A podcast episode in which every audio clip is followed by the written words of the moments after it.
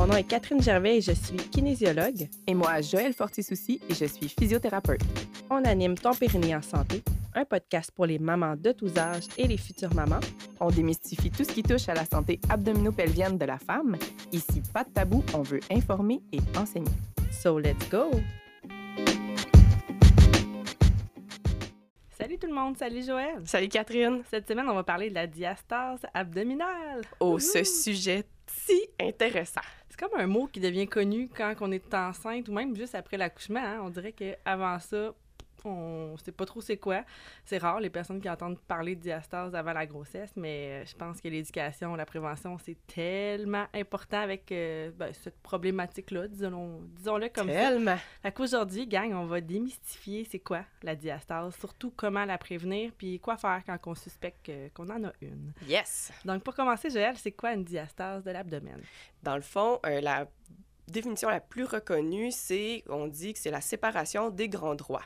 Les grands droits, là, c'est comme le six-pack, donc c'est euh, nos abdominaux sur le devant de l'abdomen.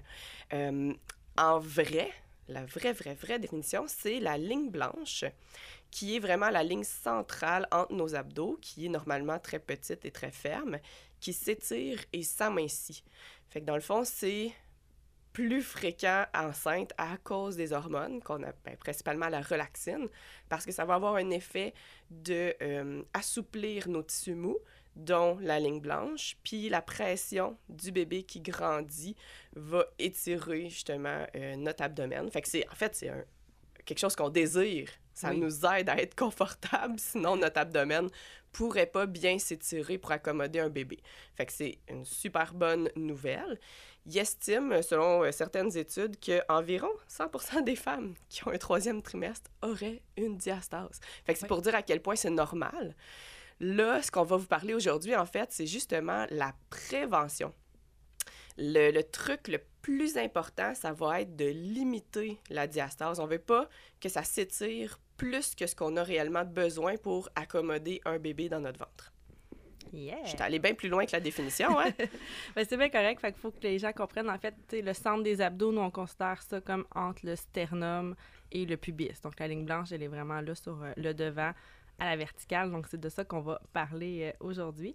Puis, c'est ça, il faut que, faut que bébé fasse sa place. Fait que c'est normal, ça s'étire. Donc, oui, toutes les femmes finissent par en avoir une, des fois plus petite, des fois, ça peut aller jusqu'à 9 cm. Puis, c'est bien correct aussi, dans le sens qu'il n'y a aucune étude qui ont dit que quelqu'un qui aurait une diastase de 9 cm n'aurait pas la capacité de guérir de ça spontanément après. Yes. Eh, Puis, Puis, euh, ça oui. peut arriver dans d'autres populations. Oui! Fait que ça, c'est encore Chez les plus hommes, intéressant. Avec la vieillesse. Oui, j'en ai tellement vu avant même de faire la rééducation périnéale là, en physio. Puis euh, c'est vraiment impressionnant justement quand que le- les hommes, mettons, ils se relèvent de la table de traitement, mais on voit un bombement dans l'abdomen. Euh, puis, ben, j'essayais quand même de leur donner les bons exercices, mais ils s'en foutent. Ouais. La pression sociale n'est pas sur le look de leur abdomen, faut croire.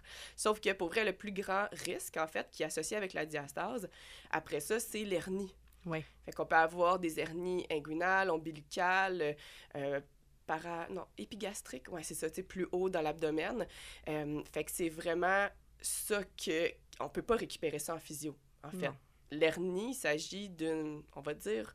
C'est un trou Ouais. dans euh, la paroi déchirure dans la abdominale. paroi. Ouais. Mm. Tu sais, mettons, pour notre nombril, là, ça, ça- c'est sûr qu'on avait un trou avant, mais quand il, il ferme avec la naissance, il devient tout petit, minuscule.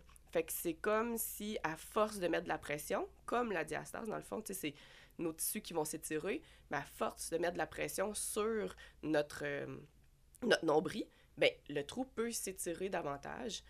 Il y a un degré où est-ce que c'est juste euh, la pression de ce qu'il y a dans notre ventre qui va euh, bomber le nombril.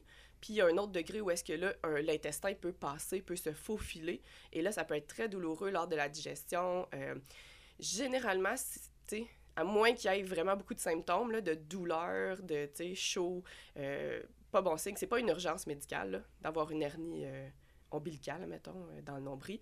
Mais euh, c'est une bonne cause de consulter. Puis, euh, Oui, là, ça peut valoir la peine. de puis je veux pas vous décourager. Oui, mais j'ai vu des hernies impressionnantes qui euh, opéraient pas.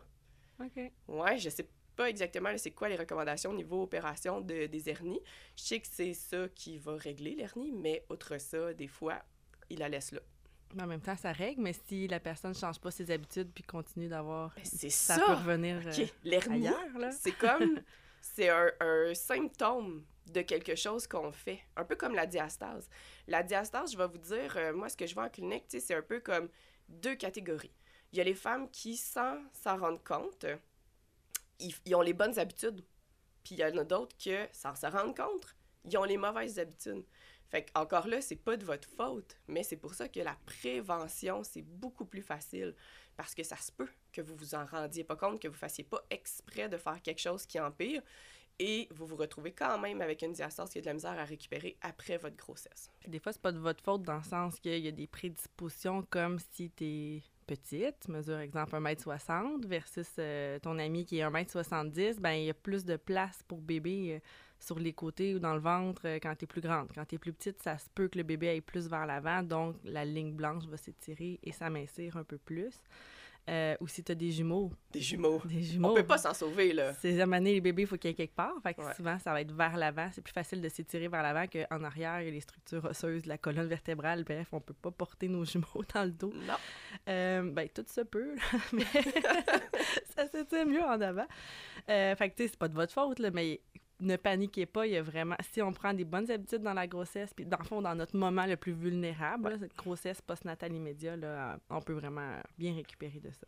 Ouais. Puis je dirais le facteur le plus déterminant pour savoir si euh, on va avoir une diastase ou pas, c'est si on est capable de recruter notre transverse. Ouais.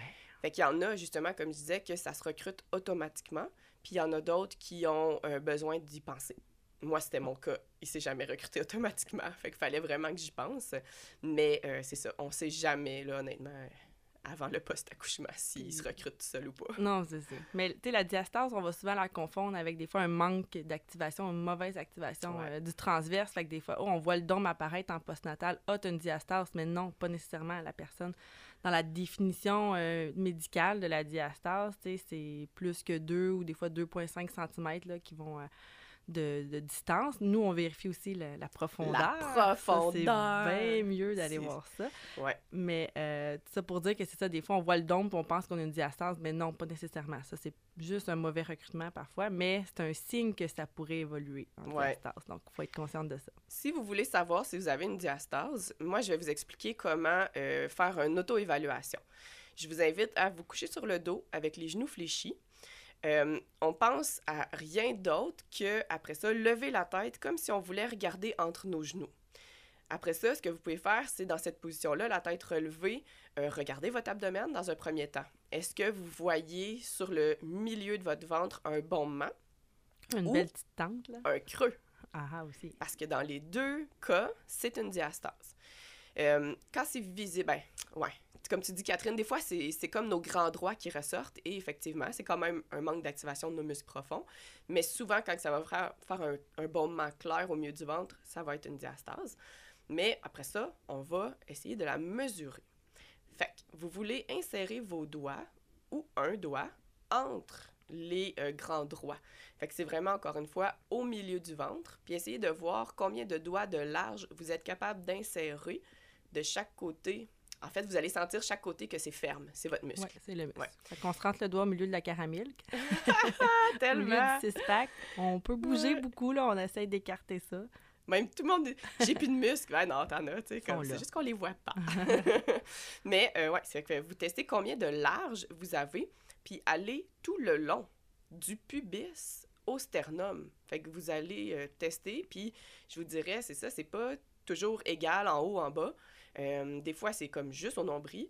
Fait qu'il y a, il y a toutes les possibilités. Des fois, c'est nombril, juste c'est en- comme normal d'avoir quand même un espacement. moi, je dirais là, c'est la zone que, que je sens la, la plus molle chez les femmes. Puis, admettons qu'on fait de la rééducation, c'est celle-là qui va prendre le plus de temps à se raffermir. Mais ce qui compte, c'est qu'éventuellement, on soit capable de sentir une certaine tension. Fait que euh, moi, c'est ça. Comme c'est plus mou, c'est plus. C'est normal que ce soit plus mou, mais c'est quand même la zone à surveiller la plus aussi. Euh, après ça, vous voulez tester combien de phalanges de profond vous êtes capable de rentrer. Parce que, comme Catherine a disait, si c'est moins de 2 cm, 2,5, c'est plus considéré comme une diastase. Mais, Mais- Dans, ma, dans ma définition à moi, si je rentre un doigt de large, mais que je suis capable de le rentrer de une phalange, une phalange et demie, je considère que c'est une diastase. Il y a un manque de tension sur la ligne blanche. Des fois, on aime mieux un trois doigts très ferme qu'un un doigt très, très mou et profond qu'on touche presque finalement nos, nos organes, nos intestins. Là. Exactement. Non, on veut pas vous écœurer. Ouais, C'est- quand même les intestins qui ont en tout de ça. oui, puis des fois, on les Ah c'est ouais. mince, mince, mince. Fait que oui, non, c'est ça, t'as raison. Fait que c'est un test comme de redressement assis si on veut, mais pas, pas complet, juste de soulever la tête, le haut des épaules, en Ouais. regardant vers le haut. Puis le test devient comme quelque chose à ne pas faire. Soit dit Ah, en passant. Pas à répétition. C'est ça, on se teste pas à chaque jour. Là. non. Puis si on vient d'accoucher, ça sert à rien les six premières semaines ça. de le tester. C'est sûr qu'il y en a une, on vient de le dire, là, en fin de grossesse. Puis dans les premières semaines postnatales, il y en a. Fait que faites pas ça. Si vous n'êtes pas enceinte, vous pouvez aussi refaire le test en contractant votre plancher pelvien. Vous allez voir si vous avez une diastase qu'on peut réduire. Si vous refaites le test et que vous touchez sur le milieu du ventre et que soudainement c'est ferme, mais là c'est juste signe que vous avez besoin d'entraînement. Vous avez Oui. besoin de réentraîner euh, vos muscles profonds. Puis euh, vous pouvez commencer à faire des abdominaux justement à partir de là. C'est super. On aime ça. veut. Ouais. Oui. Puis, euh, je vais juste vous donner un exercice sécuritaire à essayer à la maison pour commencer à activer. Si jamais vous êtes incapable de sentir que votre ligne blanche est ferme, c'est à quatre pattes. Vous allez relâcher le ventre le plus possible. Puis après ça, vous allez vous imaginer que vous avez un bébé dans le ventre, peut-être que c'est le cas, puis c'est sécuritaire aussi enceinte, là. et vous allez serrer votre ventre, comme si vous faisiez un câlin à un, à un bébé dans votre ventre. Euh, L'autre image que j'aime dire, moi, c'est comme si on collait le milieu de notre ventre vers notre colonne. Fait que ça fait comme un ascenseur, on va se l'avouer. On a beaucoup plus de souplesse dans le ventre après une grossesse. Fait que quand on relâche complètement, le ventre descend, descend, descend. Puis quand on active le transverse, le ventre remonte, remonte, remonte. Pourquoi cet exercice-là est plus facile? C'est que vous avez le poids de vos viscères à soulever. Donc, vous avez déjà une résistance. Vous allez mieux sentir votre muscle dans cette position-là. Et euh, je vous dirais, si vous gardez en contact pied et, euh, voyons, genoux et mains, euh, c'est sécuritaire. Il n'y a pas de risque que vous empiriez quoi que ce soit avec cet exercice-là. Si vous êtes enceinte, de grâce, retenez pas votre souffle. Non, c'est pas ça. mal le seul.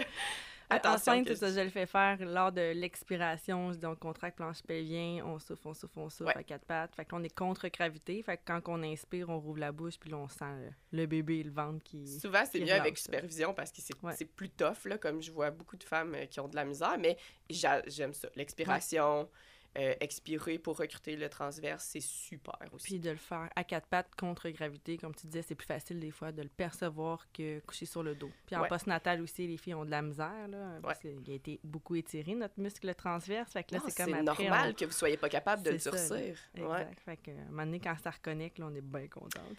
ouais, tu sais, c'est ça, tu, tu, tu m'as déjà parlé de l'élastique. Oui, hey, je suis rendue là, justement. bon, ouais, c'est ça. Fait que, tu notre ligne blanche, là, moi, je le, le vois comme un élastique à cheveux. Tu sais, l'élastique à cheveux, quand on n'a pas eu d'enfant, euh, il, est, il est ferme, dans le sens qu'il revient à sa taille. On l'étire, on se fait une queue de cheval avec. euh, il- on enlève l'élastique, ça se replace. Mais à force de tout le temps tirer, tirer, tirer dans l'élastique, ben à un moment donné, il reprendra plus jamais sa tension originale. Il va tout le temps revenir un peu plus mou, relâché. Fait que je suis sûre que vous avez des élastiques de cheveux, les filles qui sont... On par jeter parce que l'élastique fonctionne plus. Fait qu'à force de se faire étirer, il reprend plus sa forme originale. Et c'est un petit peu ça notre ligne blanche. À force de se faire pousser, pousser, pousser dessus par des mauvaises habitudes, par une euh, mauvaise gestion de la pression, des mauvaises positions quand on, je sais pas, fait... euh, on vide le lave-vaisselle ou la sécheuse, ou comment qu'on prend bébé. Bref, il y a plein de mouvements dans notre vie quotidienne. Comment qu'on tous, même, tu sais, quand on a un rhume, tout ça, euh, qui peuvent faire que, justement, on étire tout le temps, tout le temps, on pousse dedans la ligne blanche, qu'on appelle. Fait qu'à force d'y donner des coups de poing, si on veut, avec notre air intérieur, ben, ça se peut qu'elle reprenne jamais sa position. euh, Écho. Ouais. Il y a quand même toujours de quoi à faire. Fait qu'on peut rendre euh, notre ligne blanche, notre diastase fonctionnelle avec notre activation euh, impeccable de nos muscles profonds. Mais sachez que justement, c'est ça. Dès qu'on voit tout le temps un petit cône ou un petit dôme sur notre ventre, surtout enceinte, c'est signe que faut modifier quelque chose, faut plus faire le mouvement. Fait que des fois, c'est dans le bain, hein, fait que de se tourner sur le côté, on pousse avec euh, les bras. Euh, donc, il y a plein d'autres euh, façons astuces. euh, Plein d'autres. À, à chaque fois qu'on se couche aussi sur le dos, faire un exercice au sol, moi, j'ai vois, ils se relèvent là, en redressement assis. Non, Mais- non, non, non, là, j'ai chicane. Pire que ça, j'en ai que je fais comme, OK, tu sais, couche-toi sur le côté et tourne-toi sur le dos. Pour te relever, tourne-toi sur le côté, puis euh, relève-toi. Mais pour se réajuster dans leur lit, il relève la tête tout le temps, tu sais, Ouais. comme c'est un petit crunch, là, fait que ça temps. pousse dans la ligne. Nous autres, on le voit, tu sais, le ventre qui bombe, qui bombe, puis qui bombe, puis c'est juste, euh, c'est pas exactement Non. ça.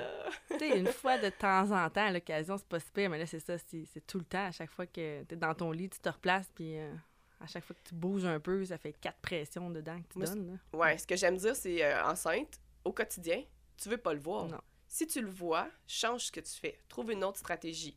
Moi, pour sortir du bain, là, en fin de grossesse, parce que j'accouchais pas. Moi, je j'accouche pas. C'est passé ta date. De tout le temps. Puis, euh, je prenais des bains, hein, j'en prenais. Mais, tu sais, essaye de sortir du bain, toi, quand que c'est ça. T'es comme plus euh, shape baleine. Fait que je me tournais vraiment euh, sur le côté. J'utilisais mes bras le plus possible. Puis quand je dis sur le côté, c'est pas complètement sur le côté, c'est comme un corps. En oblique un Ouais, peu. un là, petit, ouais. 80, un petit 45 degrés sur le côté.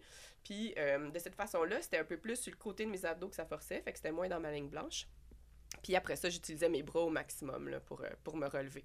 C'est la même chose quand on va chez le médecin ou dans vos suivis de grossesse. Là, euh, quand Prenez la main. Prenez la main ou demandez la main euh, du médecin et de la sage-femme parce que à chaque fois qu'on se lève d'une table d'examen, hein, c'est vraiment pas large. On peut pas tant se, se tourner. Ben, on peut un petit peu, là, mais on a tendance à vouloir avoir l'air euh, hot. Là, puis je suis capable de faire le Ah, ouais. assis pour me lever, mais là, c'est ça. C'est que tu repousses carrément. Tu vas le voir, le dôme, c'est sûr. là. Fait que euh, demande la main. Dis, moi, je veux pas forcer les abdos, aidez-moi à me relever. Ça se dit très bien. Ouais. Même les obstétriciennes que j'ai eues dans mes cours, je leur ai dit de donner la main. Je je Oui. les ai conscientisés là, vraiment là-dessus. Fait que très, très important. Ou tournez-vous sur le côté, même si la feuille de la table d'examen tombe, on, Oh, on s'en hein. fout, puis on se lève sur le côté. Good. Mais, euh, bon, on Mais c'est ça, c'est plus évident enceinte de voir les mauvaises habitudes Oui. qu'on fait. fait. En postnatal, avec le ventre qui est plus mou, on le voit pas tant. Fait tant Mais mieux si vous l'avez vu enceinte. important. Ouais. C'est tout aussi important parce que il y a quelques mois, moi je dirais au minimum deux mois que euh, je vous recommande de faire vos mêmes habitudes Ouais, qu'enceinte. c'est ça. Même, même, même parce que il y a encore un potentiel de guérison spontanée. Les hormones diminuent, votre corps il, se réadapte tranquillement tout seul. Puis euh, il y a des chances que ça revienne puis que vous, vous ayez pratiquement rien à faire. Mhm. Puis c'est pour ça qu'on vous dit tous ces trucs-là, parce que si vous surveillez vos habitudes quotidiennes enceinte, vous allez avoir pratiquement rien à faire après. C'est ça qui est merveilleux. Ouais, je dis pas, il va falloir remuscler les abdos, Oui, oui. mais vous aurez, c'est beaucoup de travail récupérer une diastase rebelle. Donc, une diastase qui veut pas récupérer par elle-même, c'est énormément de travail. Fait que je vous le dis, là, faites attention à vos habitudes enceintes, puis ça va être énormément payant pour la suite. Un autre petit, euh, petite parenthèse, là, c'est au niveau postural enceinte. Euh, nos épaules euh, se reculent parce que notre ventre commence à ressortir. Et euh, si on, se laisse asseoir dans cette posture-là, c'est comme le dos recule vers l'arrière pour contrer. la- la- on- sinon, on perdrait l'équilibre. Mais je vous dirais, ça, ça met beaucoup de pression sur le devant de l'abdomen. Fait qu'essayez juste de vous allonger souvent. Fait que la posture parfait, classique là. de femme enceinte qui se promène la main ses reins là puis qui pousse le ventre en avant. On veut pas ça.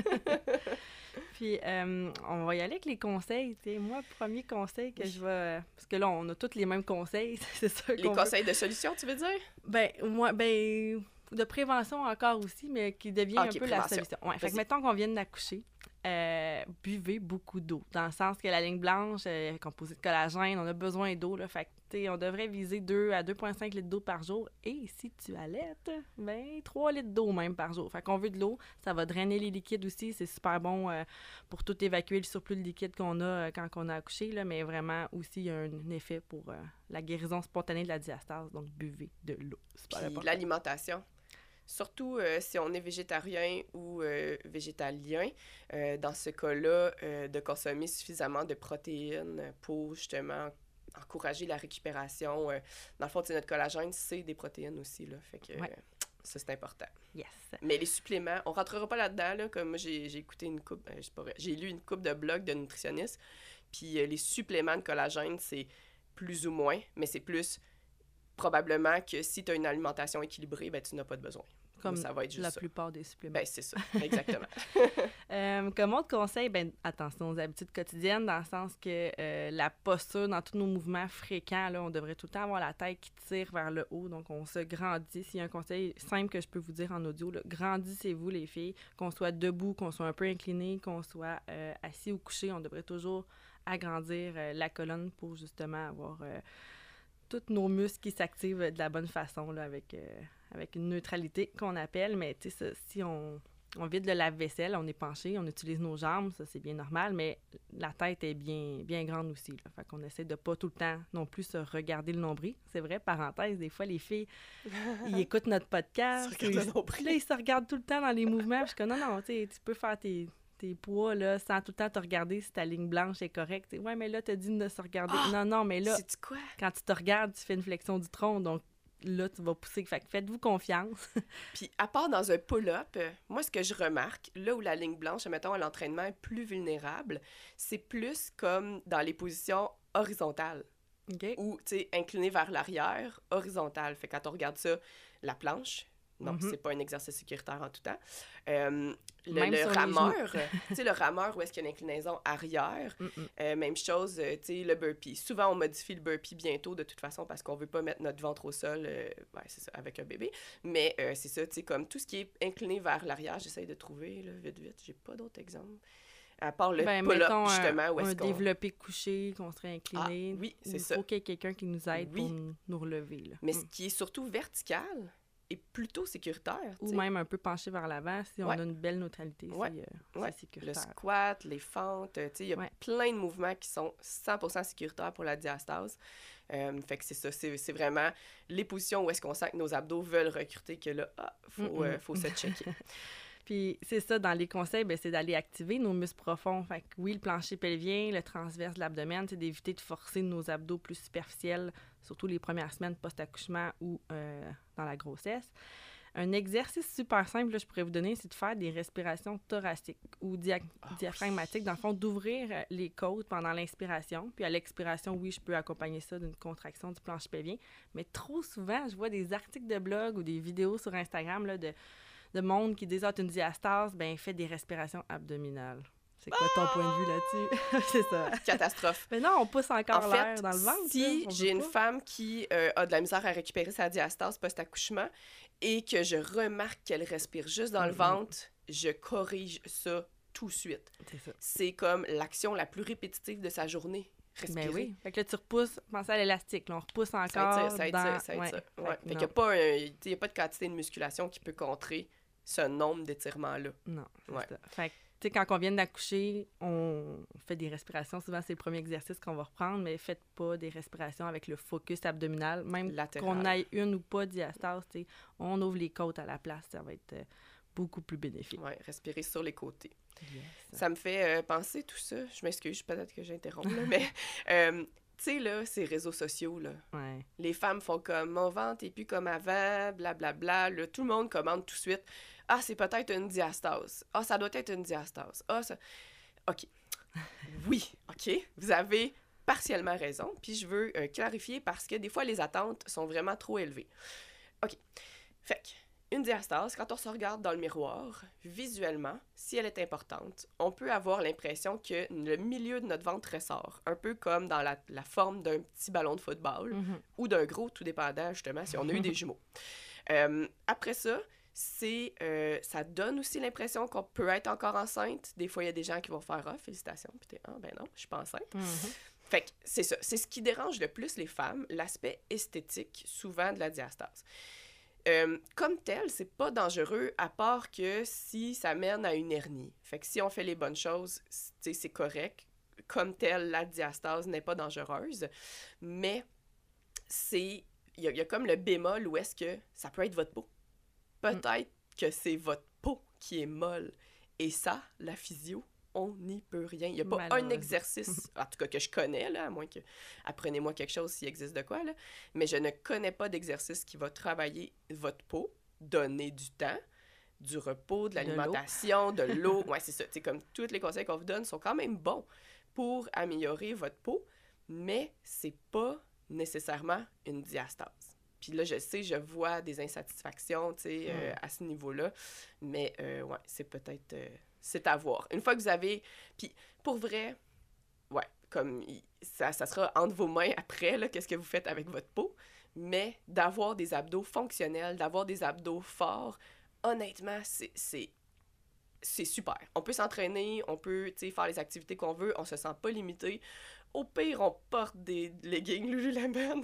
Ben oui, c'est ça. La mode est au, leggings haut. avec euh, les, les, belles gaines abdominales. Puis écoute, euh, ça, rentre le, ça rentre la peau.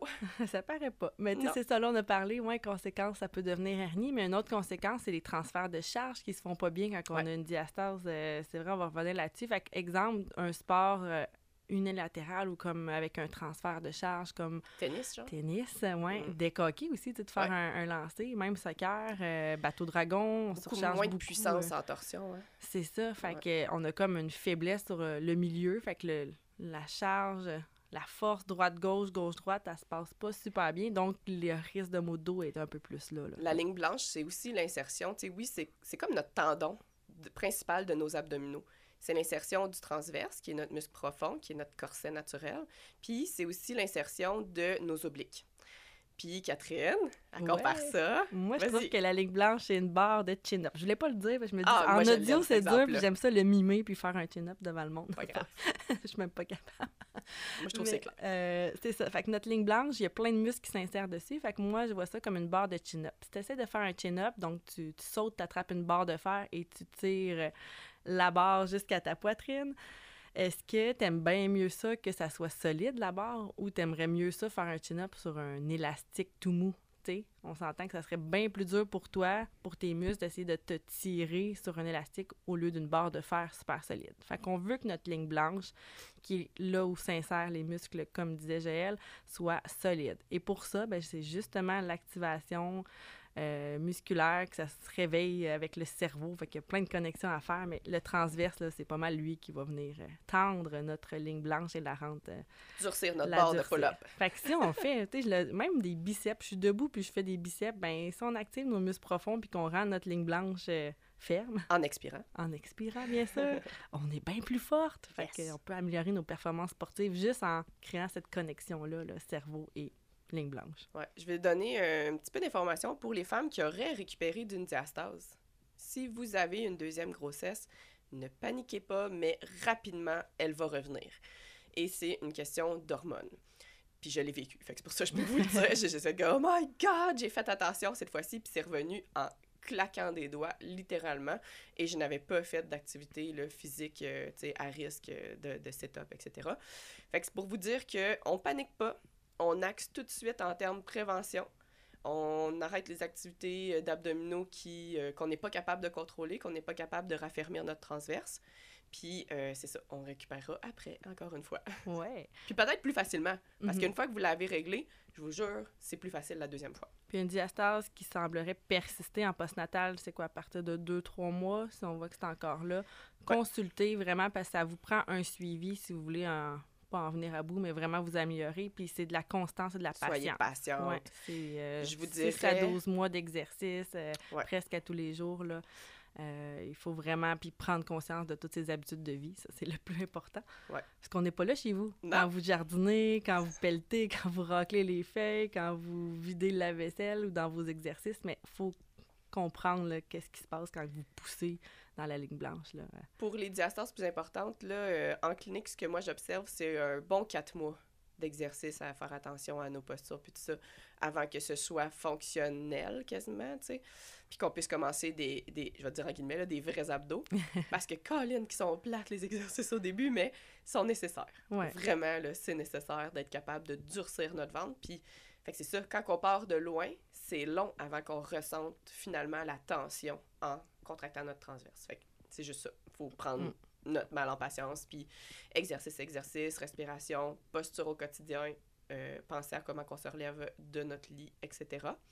Euh, il existe aussi la chirurgie. Ouais. Ce n'est pas couvert par la RAMQ, car c'est une chirurgie esthétique. Mm. Et euh, honnêtement, si jamais vous en venez à la chirurgie, puis que vous avez travaillé fort là, pour votre transverse avant, pour votre diastase, excusez, mais sachez que c'est pas perdu. Parce que si vous avez rien fait pour votre diastase, puis que vous avez une chirurgie, vous n'avez pas appris à modifier vos habitudes. Mm. Vous n'avez pas euh, appris c'était quoi les choses que vous faisiez qui ont provoqué la diastase. Fait que de juste au moins prendre conscience, euh, ça se peut que la, la, la, diastase récupère pas complètement, que vous ne soyez pas satisfaite. Puis c'est correct aussi si vous décidez d'avoir la chirurgie. C'est correct. Puis oui, dans un sens, ça va la régler, la diastase. Mais moi, comme je dis, je veux juste vous sensibiliser à, ben, c'est signe que vous forciez pas bien. Mhm. Fait que juste essayer de euh, voir comment mieux forcer. Puis on a souvent la question, ben, en tout cas moi comme kinésiologue, j'ai souvent la question quel exercice je dois faire, quel exercice euh, je ne dois pas faire là, enceinte ou en postnatal? C'est difficile à répondre parce que pour une fille, il y a des exercices qui va être capable de contrôler assez sa pression puis que ça va aller, puis d'autres que ça marchera pas du tout. Fait que ce qui est bon ou ce qu'une physio va donner pour euh, une diastase à, à quelqu'un en postnatal, elle va le donner pour une, puis l'autre, ça marchera pas. Fait que Exact. c'est, tu sais, oui, comme on disait tantôt, la planche ou tout ce qui est plus euh, au sol, le contre-gravité, on est mieux de remplacer par des variantes euh, au mur ou euh, faire attention à transporter des objets lourds aussi Ouais. des fois. Euh, on évite les torsions ou les redressements assis ou juste le lever des jambes même, mais tu sais, Ouais, c'est ça, ça dépend. Enceinte, là, je parle, ça, Ah, ok, oui, ça, enceinte, mais en postnatal, un redressement assis peut devenir un exercice pour aider Ben, la diastase aussi. Mais là, on rentre vraiment dans des... Notre travail. C'est ça, c'est notre travail, il faut se faire accompagner, Puis, mais oui, vrai, on ça. ne bannit plus complètement. Allez mais consulter. Moi, c'est ce que j'aime dire, c'est euh, une kinésiologue qui est spécialisée là-dedans, une physiothérapeute en rééducation périnéale. On est comme une coach. On va vous enseigner, on va mettre le doigt sur, OK, tes habitudes qui entretiennent la diastase sont ça, ça, ça. Fait qu'il faut que tu penses à ça. Fait que là, c'est ça, c'est de reprogrammer, on va dire, toute la patente. Puis euh, voici les exercices que tu devrais faire. On se revoit dans une couple de semaines, une fois que tu les auras faites, pour les progresser. Il y a des techniques, par contre, tu sais, mettons, euh, la, la, la respiration est difficile, les côtes sont raides. Bon, ben là, on peut, en physio, tu sais, faire de la thérapie manuelle, puis Ouais. c'est c'est vraiment le fun. En tout cas, moi, j'aime ça, cette partie-là. On peut aussi venir dégager les abdominaux superficiels. Ça, j'ai vu ça chez certaines clientes avec des diastases. Encore une fois, Mhm. c'est pas toutes les clientes, mais c'était des clientes qui euh, ils contractaient tout le temps leur muscle superficiel sans s'en rendre compte, mais le transverse n'était pas activé. Fait que ça pousse entre les abdominaux, tu sais. Ça fait quand même entretenir la diastase. Fait qu'on peut dégager euh, les tensions musculaires de ces muscles-là plus superficiels pour aider à connecter au transverse. Il y a une panoplie d'affaires. Des fois, c'est le périnée aussi qui a de la misère. Fait que reconnecter périnée-abdos, ça aide fois mille. Parce qu'il y a un beau lien à faire. là. Des Tellement. fois, la diastase peut En venir d'une dysfonction. Ben, impossible souvent, de là. pas faire le lien. Oui, c'est comme c'est ça. Ouais. Des fois c'est trop tendu le périnée ou trop relâché, mais dans tous les cas comme il faut faire le lien. Si tu as une Mhm. diastase, va faire checker ton périnée. Moi c'est mon conseil. Ouais. Fait que c'est pas mal ça. On n'aurait pas en parler encore et encore, mais c'est ça. Faites-vous accompagner par les physiopérinéales. Je crois que vous avez pas, ça dépend quelle formation vous avez faite. Il y en a qui sont moins à l'aise avec justement la diastase, mais je pense de plus en plus, euh, c'est quelque chose qui est vu. Euh, en kinésiologie, dans le fond, dans notre bac en kin, on n'aborde pas vraiment ce sujet-là. Donc, euh, quelqu'un peut faire du pré-postnatal, mais pas avoir fait de formation continue non plus sur la diastase. Donc, informez-vous, est-ce que la personne qui vous accompagne est à l'aise avec Mm. les diastases. Même chose si vous faites de la thérapie euh, manuelle avec chiro, physio, euh, ostéo, masso, est-ce qu'ils sont à l'aise avec ça? Ils ont eu de la formation spécifique là-dessus? Petit Euh, bémol, ouais, des fois les physios générales vont dire qu'ils traitent les diastases, mais ils comprennent peut-être pas tout ce que ça implique. Fait que C'est pour ça. ça. que je vous dirais, si vous voulez vraiment une approche plus complète, une physio en rééducation périnéale qui a, euh, qui a de la- de l'expérience va vraiment être euh, un choix. Puis c'est pas parce Excellent. que vous voyez une physio-périnéale qu'elle va faire l'examen interne. C'est quelque chose qui vous stresse. Donc, Pas donc voilà, euh, l'épisode a été long. Je pense qu'on a dépassé notre 30 minutes de, que d'habitude on, a- on essaie de pas dépasser, mais c'est un beau sujet qu'on a souvent des questions. Alors, euh, n'hésitez pas à nous écrire si jamais euh, il y a quelque chose. Oui! Constance et patience. Ouais! Merci Joël. Merci à vous. Bye.